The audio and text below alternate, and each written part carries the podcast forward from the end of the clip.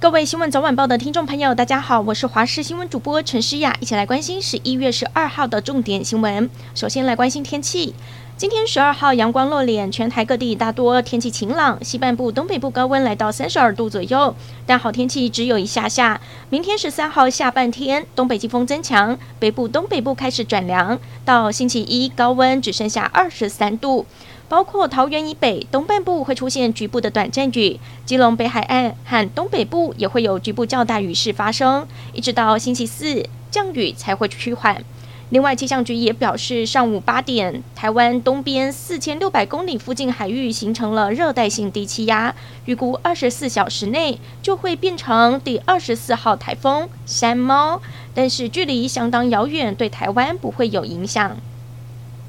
距离十一月二十六号九合一大选投票日倒数不到两个星期，国民党今天晚间在新北市板桥举办造势晚会，六都市长候选人以及国民党主席朱立伦都预计到场，要号召蓝军支持者出门投票，年底选战最后冲刺。总统蔡英文今晚也是特地领军，在总统府前的凯达格兰大道举行造势晚会，为双北候选人陈时中和林佳龙拉抬选情。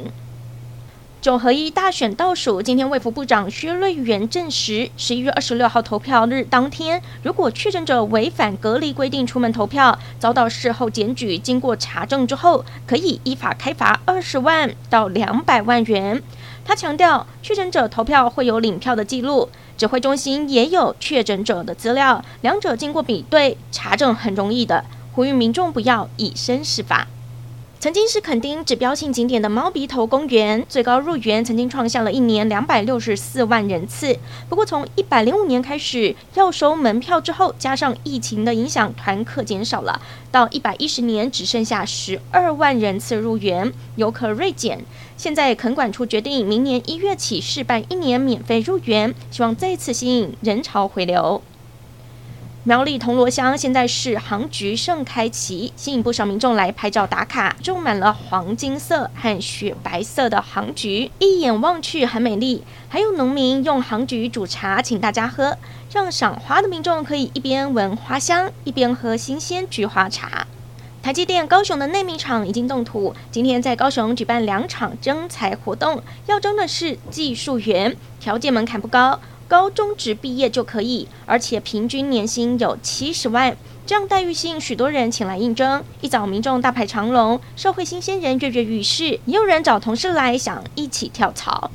台湾篮坛最热门的话题，万众瞩目的魔兽下午出席加盟记者会，这是他抵达台湾之后第一次正式亮相。球队桃园云豹还准备了三个中文名字，分别是霍华、霍华德。哈沃德让魔兽自己来选择，而他除了很兴奋的将每个名字都用中文念了一遍，也给出了最后的选择——霍华德。